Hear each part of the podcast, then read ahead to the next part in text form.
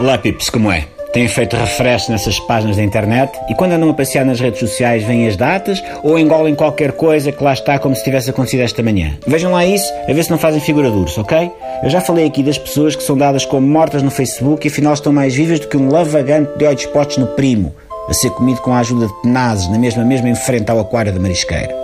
Outro fenómeno, que até seria engraçado, se não desse vontade de chorar e de perguntar onde raia que se escondeu a inteligência lusitana que deu novos mundos ao mundo e Jorge Coelho à Constituição Civil, é o das notícias do tempo da Maria Cachucha, dos primórdios da internet até, que o pessoal partilha como se tivesse acabado de acontecer.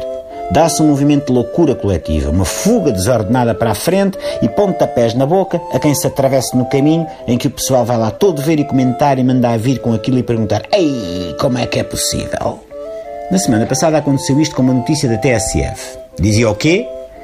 Que o Otávio Machado tinha sido contratado como treinador do Porto. Vocês sabem do que eu estou a falar. Foi uma loucura.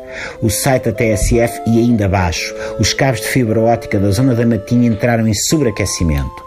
Qual é o problema? Perguntam os queridos ouvintes. A notícia era de 2001. De 2001, Pips. Foi há 15 anos.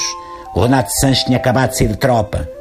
Aqui chegados, e na mais nobre missão de serviço público da TSF é meu dever fazer um ponto de ordem sobre a atualidade.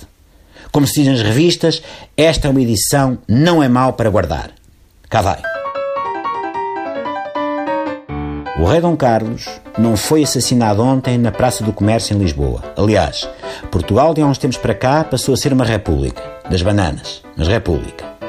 No mesmo sentido, Dom Afonso III não pode ter conquistado o Algarve ontem à tarde, porque aquilo já era nosso desde ontem de manhã.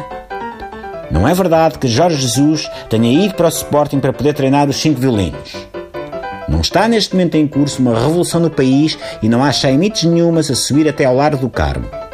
Tony Blair, George Bush, José Maria Aznar e o mordomo de Durão Barroso não estão nas lajes na Pândega e Francisco Louçã não está pendurado na rede da base aérea a gritar com o megafone. Nossa Senhora de Fátima não interveio hoje nas finanças públicas portuguesas, mas sim durante a sétima avaliação da Troika em 2013, como Cavaco Silva salientou, aliás, na altura.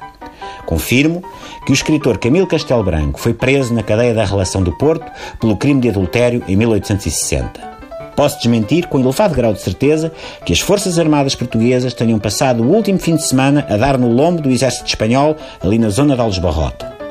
Santana Lopes, não disse que o seu governo é um bebê vítima de um parto prematuro a necessitar de incubadora e que de vez em quando os irmãos mais velhos vão à incubadora dar-lhe uma espera no focinho. Não disse. No passado sábado.